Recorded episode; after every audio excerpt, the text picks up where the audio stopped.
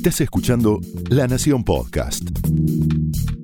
A continuación, Dolores Graña y Natalia Senko te presentan las mejores series de la actualidad en A Pedido del Público.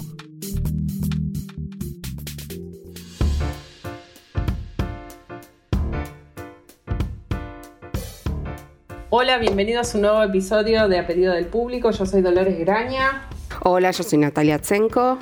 Eh, y hoy estamos nuevamente vía coaxil, eh, pero no queríamos dejar pasar el tiempo de hablar de los semi y de un tema que es lo que nos ocupa, nos mantiene vivos todos este, todo este año, que es la denigración permanente de Emily in Paris. No, mentira. No, ese Ah, no va no. a ser el foco de todo esto, pero sabemos, y porque a nosotros también nos divierte cada tanto, Sí. poder eh, pegarle un poco a las series que no entendemos cómo ocupan el lugar de series mejores, que es un poco lo que vamos a hablar hoy.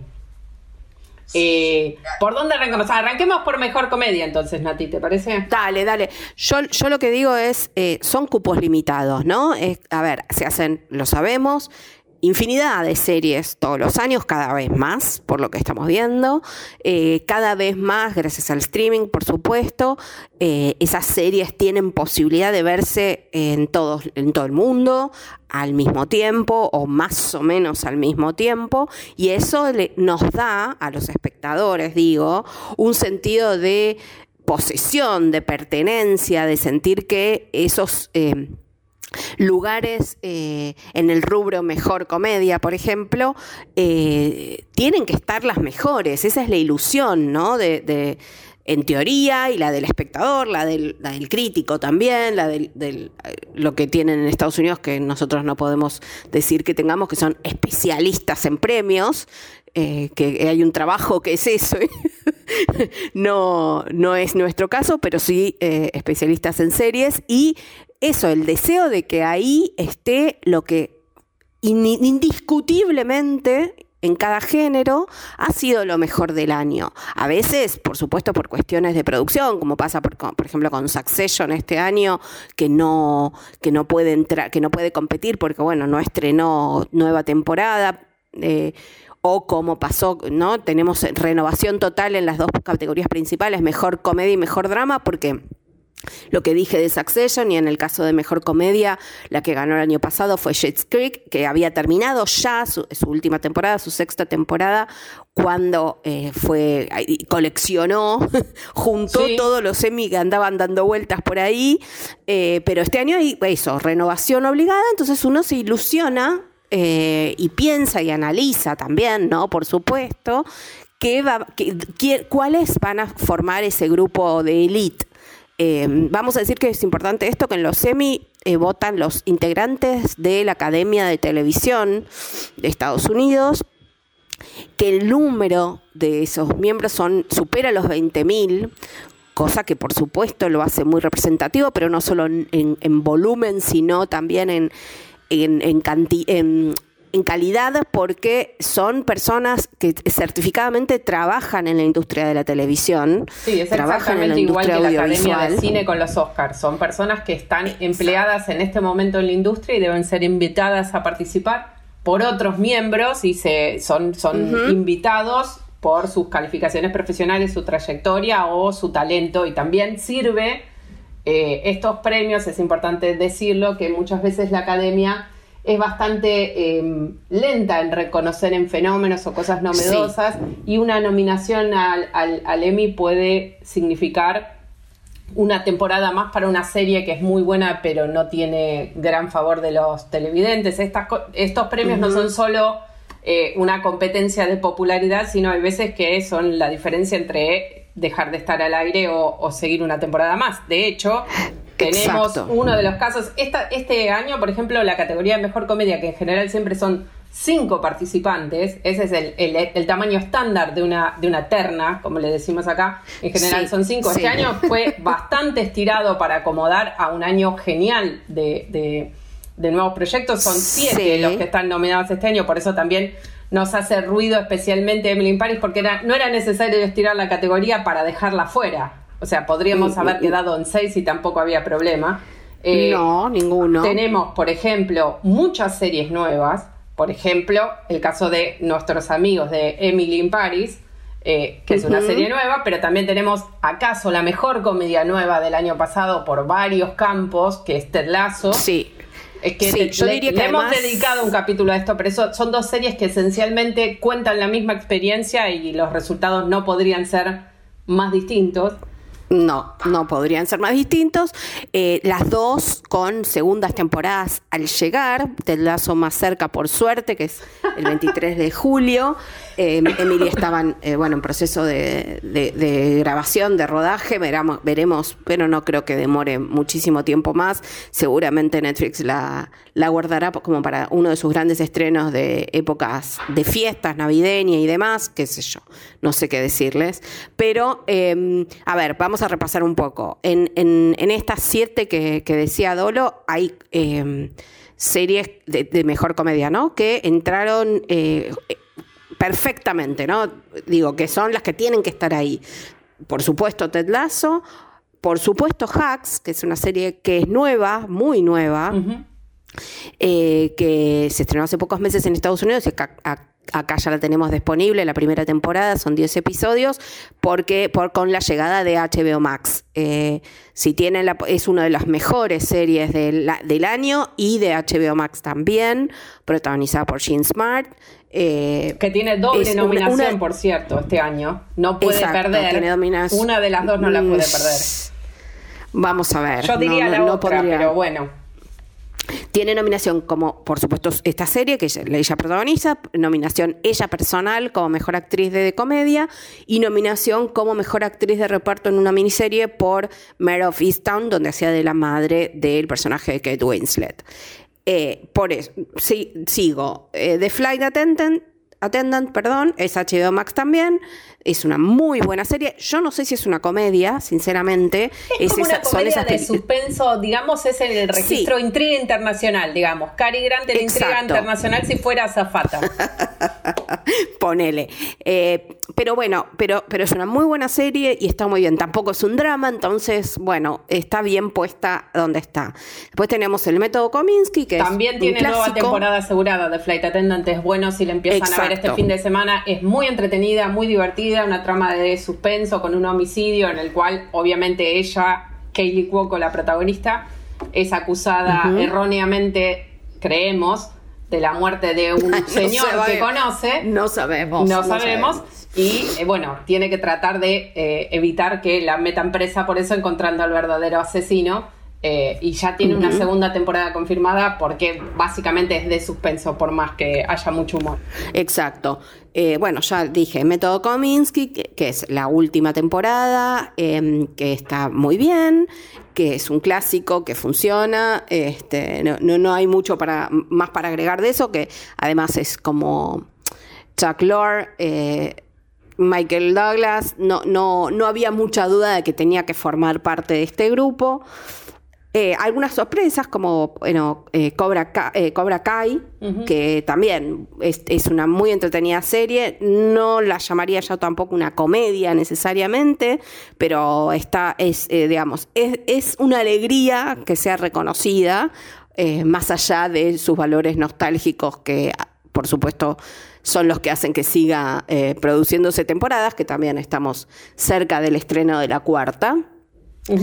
Eh, Pen 15, que es una serie que hemos comentado poco porque hasta hace poco tiempo se veía solamente, esporádicamente en, en TVS. Eh, sí, o como dice, como Central, o sea, no, no tenía realmente una continuidad eh, local. Es más, creo que cuando se dieron los primeros episodios el año pasado o el anterior, estaban en castellano, cosa que es un o sea, sin doblaje, sin posibilidad de subtítulo, cosa que era muy dolorosa, pero una comedia que es sumamente ingeniosa, que es sumamente eh, diferente, diría yo. No, no, no sé si es el humor para todo el mundo, pero es, es una comedia muy interesante creada por las dos actrices que la protagonizan, que hacen de, a pesar de que son dos mujeres adultas de más de 30, hacen de eh, unas versiones de sí mismas cuando tenían 15 años eh, lo curioso de la serie es que ellas son las únicas actrices adultas, digamos. El resto tienen la edad que deberían tener, claro, exacto. Exacto, y a eso hace que al principio sea un poco raro todo y cuando uno sigue viendo la serie,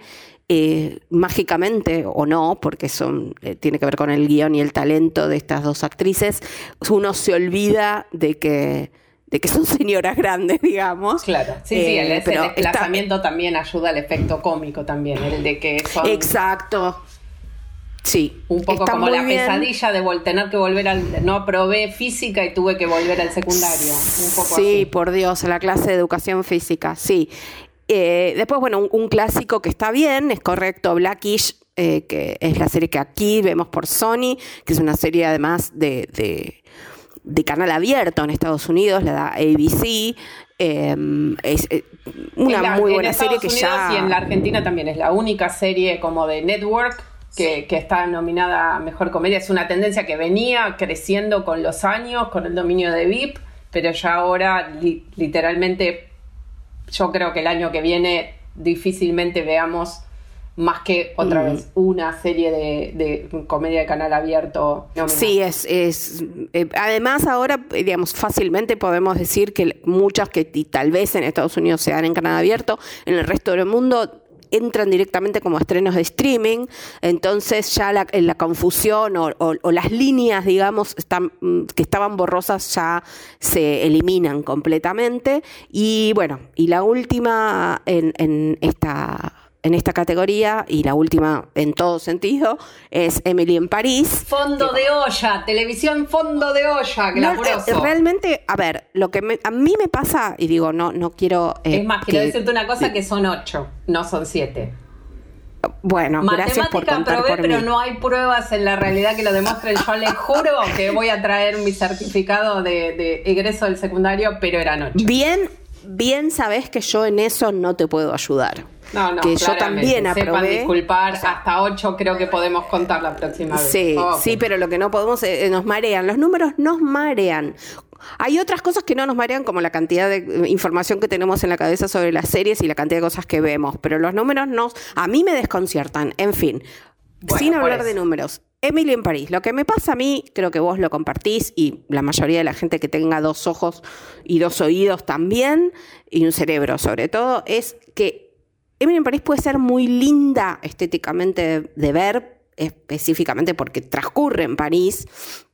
Eh, y la gente que eh, aparece en pantalla es muy bonita toda, eh, pero no hay nada ahí, o sea, nada, nada, nada que yo pueda decir, ah, esto lo destacaría con un premio, ah, esto me parece que lo hicieron bien, nada me parece a mí merece este, ese lugar. Y no digo, a mí, obviamente todo es subjetivo y una opinión, pero no es que me parece a mí. En ninguno de los pronósticos de todos los que yo, los que mencionaba de especialistas de premios, de no aparecía ni siquiera como, porque ellos muchos ponen, bueno, la que puede ser la sorpresa, o la que debería estar, o la que me encantaría que esté pero no va a estar, o la que no me encantaría que esté pero no, no, ninguna aparecía, y de hecho, lo hablamos, cuando fueron las nominaciones y los premios eh, Globo de Oro, eh, Emily en París también tuvo un lugar, digamos, de, entre comillas, privilegio, porque se habló de las prácticas de la Asociación de Periodistas Extranjeros en Hollywood eh, y cómo se decidían los nominados usando el ejemplo de Emily en París y cómo muchos de sus integrantes habían sido invitados por el estudio que produce Emily eh, a París a un viaje de mega lujo que eh, había resultado en las nominaciones, tanto para el programa como para Lily Collins, que es una actriz muy hermosa, pero que es bastante, bastante mala como actriz, y que en Emily es, en mi opinión, insisto, insoportable de ver. Yo te voy eh, a repetir el argumento que le hice a un colega, Osvaldo Bazán, que lo encontré el otro día y escucha a veces nuestro podcast y le mandamos un saludo porque lo dice públicamente. La única virtud de Emily in Paris es París y no podrían adjudicarse su presencia y, lo lindo que faltaría es más. No hay Faltaría más, que se, adjudicaran París. Yo creo que eh, debemos avanzar con otro tema. No le demos más bola. porque al final la gente la va a terminar celebrando, nada más que para llevarla contra. No, Ah, no, no, Ignorémosla que un no. poquito, dejémosla en el Sí. rincón hasta Bueno. septiembre que se entreguen los premios. Exacto, 19 de septiembre por eh, las señales de TNT, ya para que se vayan agendando. Agendando, Em, exactamente. Pasemos a mejor drama, en donde no Sí, hay un horror. Igual ahí tenemos No. un par de signos de asterisco, digamos. Pondríamos un A ver. asterisco. A ver, vamos a repasar primero las cate- lo- los candidatos y después volvemos sobre ellos. Tenemos The Voice, eh, la, la serie de, de superhéroes de, de Amazon, Bridgerton, Sí, eso- el- la sorpresa del año de Netflix, The Crown, nuestro candidato así eh, eterno a ganar. El caballito del comisario, sí. El caballito Sí. comisario, exactamente, de Handmaid's Tale, el, el- el caballito progresista, que podría ser también el, el mote que le podríamos poner a la siguiente, el Lovecraft Country, la, la serie de ciencia ficción y, y contenido social de HBO, que ya fue cancelada, que está disponible en HBO Max también, si la quieren ver.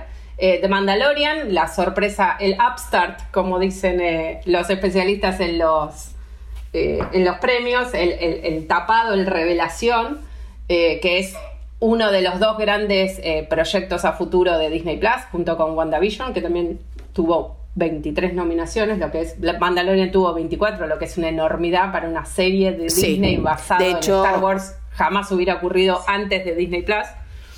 No, Eh, y es una muy que buena Crown- serie de aventuras y Sí. lindo western para ver con toda la familia. Hemos hablado también Sí, bastante. sobre todo, sobre todo, bueno, por el Mandalorian que consigue por todos estos estas 24 menciones por su segunda temporada.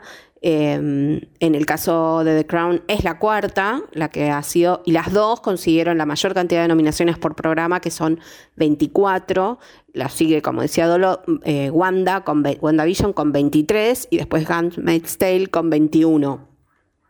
Eh, lo notable, digamos, de esta vez, de este, de este, de este grupo, es que por primera vez, aunque usted no lo crea, eh, existe la posibilidad muy firme, yo diría casi segura, pero bueno, eso, eso se verá, de que por fin Netflix gane el premio a mejor drama, que es el más codiciado, o uno de los dos más codiciados de la entrega de los Emmy, por The Crown, por supuesto, porque más allá de su éxito y porque más allá de su, a ver, eh, omnipresencia global, eh, no, no ha conseguido nunca el premio principal de los premios de los Emmy y eso es así como la espinita eh, que tiene Netflix eh, clavada en su costado, así como sucede también con los Oscars y, y- Y esa cosa. película. Es- Sí, yo diría, digamos, Pose y, y, y This Is Us, que son los últimos dos eh, candidatos a Sí. la mejor película, no se espera que ninguno, ninguno de los dos es posible que puedan robarle de Crown el cetro. Yo le pondría un, una ficha de delirio que puede ocurrir. Porque los premios no serían interesantes si no nos tiraran Sí, por sí, la cabeza claro. el libreto del análisis y premiaran a cualquier otra cosa, todos lo sabemos. Yo no descartaría un Bridgerton, que sería también, eh, sería lo mismo, sería Netflix. Sí, pero es no. altamente improbable, pero cosas más ver, improbables otra- han ocurrido. Sí, sí, bueno, Emily in Paris. No, a ver. la- Podemos la hacer una realidad- remera, ¿no? Que diga, es Sí. culpa de... No, la realidad, vamos a decir, hay, hay otra cosa que, hay otro constante, yo diría, que, que ocurre con los votantes de los semi, que como decíamos antes, son personas eh, eh, integrantes de la industria, en muchos casos, como sucede también con la Academia de Cine, veteranos de la industria eh, y gente, yo diría que no, no son eh, afectos a premiar eh, cosas nuevas, novedades, sorpresas. Este año igual rompieron, gracias a, o sea, creo que por, por, por imposición, con ese molde con Ted Lasso, porque es, le dieron 20, 20 nominaciones, va a ser, esto no tengo ninguna duda, la mejor comedia. Y, eh, es difícil que pierda ese sí. premio de mejor comedia, sí. Sí, sí, eh, hay como un yo, diría que casi, o sea, si lo pierde sería solo en detrimento de los, lo- la misma academia de televisión. Claramente, Entonces, sí. no creo que eso suceda, pero digo, eh, es, la, es, es muy, es la primera vez en la historia de los Emmy que una comedia debutante, porque lleva una sola temporada, se eh, sumó 20, 20, menciones. Es, es, es, una novedad absoluta. Entonces, Bridgerton, que sería primera temporada, es primera temporada de una serie que por supuesto sigue, que por supuesto es un fenómeno global, por supuesto tiene muchísimos, eh, además, eh, valores tanto de producción como, como digamos, de, de, guion, bueno, de casting, ya sabemos todo lo que es Bridgerton. Yo creo que mm, difícilmente pueda eh, sacudirle o, o, sacarle algún, algún puntito a, Yo no creo que ocurra porque aparte ¿no? es la mejor temporada de Crown. la cuarta, hemos dedicado sí. bastantes capítulos a hablar de ella, pero sí. el factor Además, eh, deme trabajo Shonda Rhimes pero ya se le, le, da muchísima gente. Ya emplea mucha gente, pero siempre puede emplear a mucho más si la dejan seguir adelante. Eso es cierto. Yo Eso es cierto. Por otro. Eh, el, el, Sí. el, tiempo me dará la razón o me dirá sos una delirante. Yo también creo que va a ganar The Crown. Pero. No, no. Pero Eh, es la ver, única que entiendo que podría dar el ser. batacazo. Ya parecemos los periodistas de, de Turf del diario, que ya no existen más. Tremendo. A No, la cabeza pará. tal. Eh, No, y, sí, lo que. A ver, y la oportunidad, porque es como eso, como eh, el, el, eh, el favorito, llamémosle, que sigue siendo Succession, o sea, como porque es, es superior, eh, o no sé si superior, pero está a la altura de The Crown, no está este año. Entonces, otra oportunidad sí, mm, difícil, no porque. Succession va a volver, y va a volver, imagino, mega recontra recargada. Eh, por, por, y, por, y porque bueno la, ausencia este, ha- hace que, que el amor crezca evidentemente en este caso y la, y la obsesión por esa serie. Así que yo digo que este es el año de Crown y si lo pierde wow, Y bueno, sí, pero- cabezas en Netflix seguro Claramente, sí, sí, porque aparte es la mejor temporada de Crown desde su inicio, o sea, no hasta sería un acto de, de- de justicia artística, de celebrar. Sí, después, bueno, tenemos dentro de- del, del paquete de Crown, obviamente vamos a destacar que, bueno, Gilead, están todos los actores todos nominados, principales. incluso todos este nominados. es un delirio más Eso es papista del. Papa de nominar como actriz invitada a la escena en la que se ve de lejos a Claire Foy hablando cuando ella rememora sus comienzos en cuando estaba en la Sí, India. sí, sí, sí.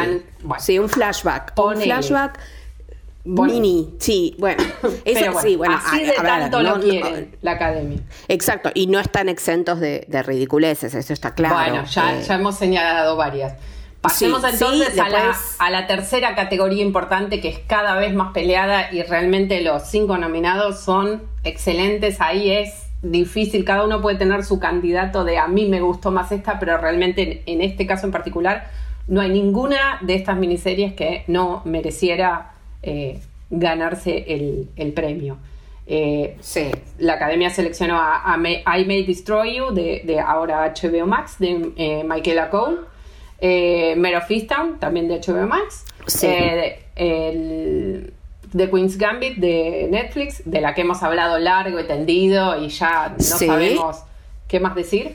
Eh, No, y tiene muchas, mu- 18 nominaciones. es una enormidad. Eh. Tenemos también eh, WandaVision, de la que hemos hablado y realmente me encanta verla ahí porque es una serie que yo en particular disfruté un montón y es infrecuente, con un sí. tono muy melodramático y femenino y son cosas que realmente no suelen ser consideradas como importantes y el, el- el resultado era excelente y también está nominado. También está nominada Elizabeth Olsen y Paul Bettany, sus protagonistas. Eh, Sí, sí. lo que Y Catherine Hahn, bueno, su villana. ¿cómo, cómo, cómo olvidarla? La mejor villana, creo que la mejor villana del año pasado. Sí. No, y, no, no es muy fácil pasarla tampoco. No, y la canción, eh, It was Agatha Como All era Exactamente, que no solo eh, subió eh, cuando, cuando una vez que se vio ese episodio, eh, fue primera en el ranking de creo que de iTunes, sino que ahora está nominada para un Emmy y, y quien te dice lo puede ganar. Yo lo que pensaba con, con WandaVision, solo, solo esta reflexión que me parece que tiene que ver con todo lo que estábamos conversando, es que es una, además es una miniserie que homenajea a la televisión. Sí, que de y- una y manera lo hace de una muy- manera eh, co- con, mucha, con mucha profundidad y con mucha sutileza. Hay muchísimo trabajo de reconstrucción, incluso en el lenguaje visual de cada una de las distintas épocas que obviamente la academia sabe celebrar porque Exacto. es su propia historia. Es el poder de la televisión para contarnos, para decirnos o para procesar lo que nos pasa en la vida, lo que es obviamente. En el caso de este, bueno, el duelo, la pérdida, además. Y además, es como cuando lo decimos también en los Oscars, ¿no? Que, que la academia ama premiarse a sí misma. y en este caso cabría también esa idea. De todos modos, en el caso, eh, WandaVision lo que se permitió, y esto que dice Dolo, ¿no? De la reconstrucción de los estilos y de los, no solo homenajes, sino, em, digamos, el trabajo de hacer en, los primeros capítulos eh, sitcoms de la década del 50, de la década del 60, es, fue también siendo Marvel y siendo Disney Plus y todo, digamos, una movida bastante arriesgada porque el humor, el ritmo, eh, la estructura de esas series no son eh, conocidas o, afectas al, estilo de espectadores a los que estamos acostumbrados hoy en día. Quien no conoce por edad o por interés eh, previo ese estilo de televisión, podría haberse sentido expulsado, más allá de que era Wanda, más allá de que era Vision, más allá de que es el, universo audiovisual, ya no cinematográfico de Marvel. Y, y aún así se animaron, lo hicieron, eh, plantearon que la primera serie eh, de Marvel para su nueva etapa en Disney Plus fuera una historia de amor, fuera eh, una historia de amor vista a través de los géneros televisivos eh, de las últimas cinco décadas. Una ambición, lo que es aparte también muy premiable, digamos, una, una, miniserie. Y también decidir después de el éxito que tuvo, la aceptación y tantas fibras emocionales que tocó en la gente, decir hasta acá llegó, no vamos a seguir. Bueno, eh, lo que es también otra ambición. Ojalá. Eh, vuelvo, vuelvo, hoy, es un throwback de varias... reflexión de es bueno decirnos no.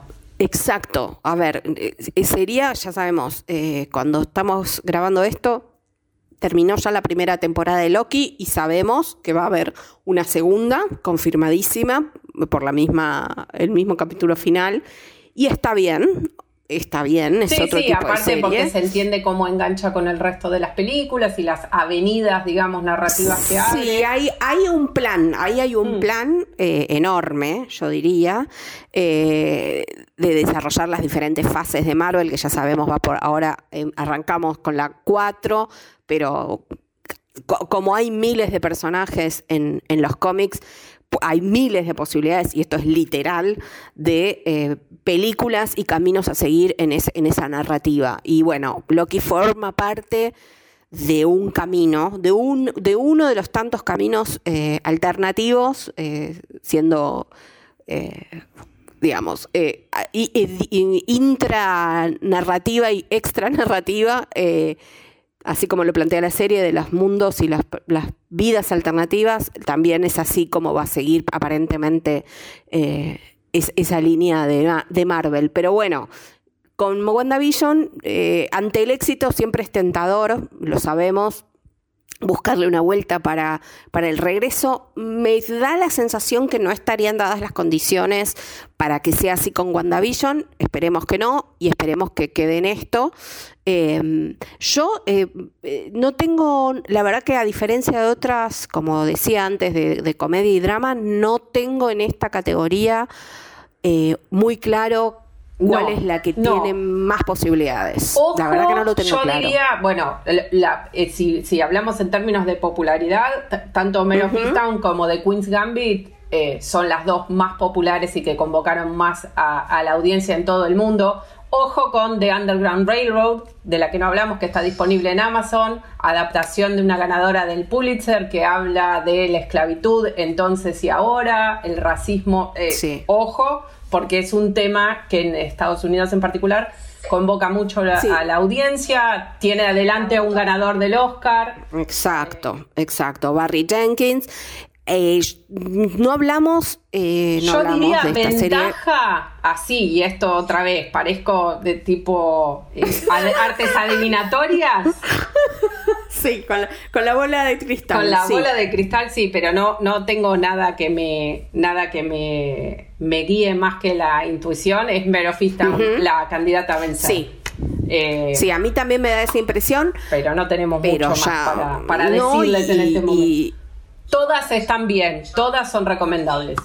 Sí, sí, a mí, a mí en particular eh, tengo, tengo, tengo varios problemas, entre comillas, con eh, The, Railroad. Eh, the Underground, Railroad. tengo problemas. Eh, como poco televisiva a veces, pero sí, tiene sus momentos líricos. Tiene sus momentos fantásticos, tiene también sus momentos donde el, mensaje abruma, no, no por, por, el tema y porque no sea necesario, pero abruma el hecho televisivo mismo, eh, no sé, eh, eh, no o sea, entiendo la, posición necesaria, política y demás, y entiendo también que los semi, así como los Oscar, están haciendo una transformación en sus, en sus filas, en sus, en sus integrantes, y entonces buscan la, la mayor diversidad y apertura y demás. En ese caso,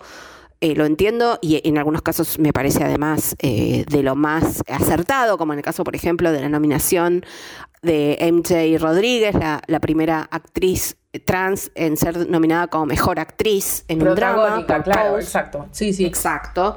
Había sucedido ya con Laverne Cox, pero era actriz de reparto. Eh, había sido histórico, por supuesto, en ese momento. Es aún más histórico, si queremos, lo de MJ Rodríguez, sobre todo también porque le da una nueva luz a Pose, que es una muy buena serie, que es una serie, que además está cerrando su marcha eh, y que hasta ahora había sido reconocida con premios. Eh, sobre todo a, su protagonista masculino, que es Billy Porter, y bueno, alguna de las, este, digamos, protestas, no sé si llamarlo protestas, pero alguna de las salvedades que se hacía en términos de cómo eh, Hollywood le daba espacio a la diversidad era, bueno, en una serie que relata la vida de personas transexuales, el único premiado había sido el actor cis, eh, homosexual, cis, de cisgénero.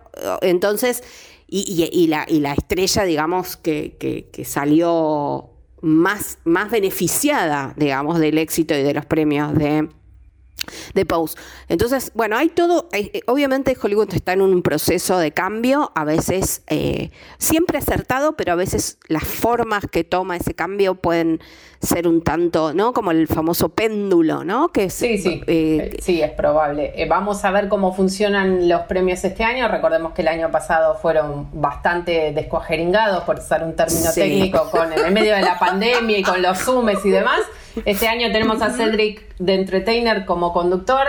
No me, no, me, no me provoca demasiado entusiasmo, pero entendemos que va a ser todo 100% presencial y más parecido a eh, una ceremonia normal de lo que fue el año pasado, dadas las condiciones como están en Estados Unidos y Dadas las condiciones en Los Ángeles específicamente, donde tienen... que ya está completamente abierta y sin restricciones, y el deseo de Hollywood de decir estamos de vuelta, estamos trabajando, business as usual. Eh, sí, sí, bueno, y la celebración, además, eh, eh, como decíamos en el día de, la publicación de las notas de las nominaciones, ¿no? Se trata de el año en que eh, pudiendo volver a hacer una fiesta presencial, celebrar también lo que la televisión significó para todos en todo el mundo durante el año pasado. cuarentena, exactamente. Exacto, porque lo sabemos. de la tele. Exacto, lo sabemos siempre, es como un estado eh, ya eh, adquirido, y, pero el año pasado fue realmente eh, sorprendente, incluso para mí, que me dedico a esto, el, el lo que significó para la mayoría de la gente que estaba en su casa y que descubría en ese momento que una distracción, una, eh, una, una, forma de pasar los días, digamos, y de apreciar este, lo que se tiene a través de la televisión. Y eso, a través de la ficción, además, ¿no? Debo decir. Por supuesto que. sí. Eh, Exacto. El, regreso a em, la fogata y todos sentados alrededor escuchando una historia, pero cada uno en su casa y por Zoom. En fin. Bueno, esperemos que estén a la altura de este amor que le tenemos a la televisión nosotros y todos en sus casas, que los premios sean un poco mejores que los que nos tienen acostumbrados el último año y. Yo no, no lo garantizaría, No, no, pero sí garantizo claramente, que, Claramente. que las series que están nominadas, salvo una que ya saben, es todas, todas se merecen estar ahí. Bueno, con esta moraleja, en la duda, ustedes échenle la culpa a Emily en París, que seguro que algo tuvo que ver con el mal día que Por tuvieron. favor, por favor. Si no, Eh, Lily Collins, con esos moines, por Dios, no la puedo ver. Ya te dije. Dios me perdone. No digas nada más. No le levantes el perfil. Nos vemos la próxima. Me callo, Hasta me luego. callo, me callo. Hasta luego. Esto fue A Pedido del Público, un podcast exclusivo de La Nación. Escucha todos los programas de La Nación Podcast en www.lanacion.com.ar. Suscríbete para no perderte ningún episodio. Estamos en Spotify, Apple Podcast, Google Podcast y en tu reproductor de podcast favorito. Seguí escuchando La Nación Podcast.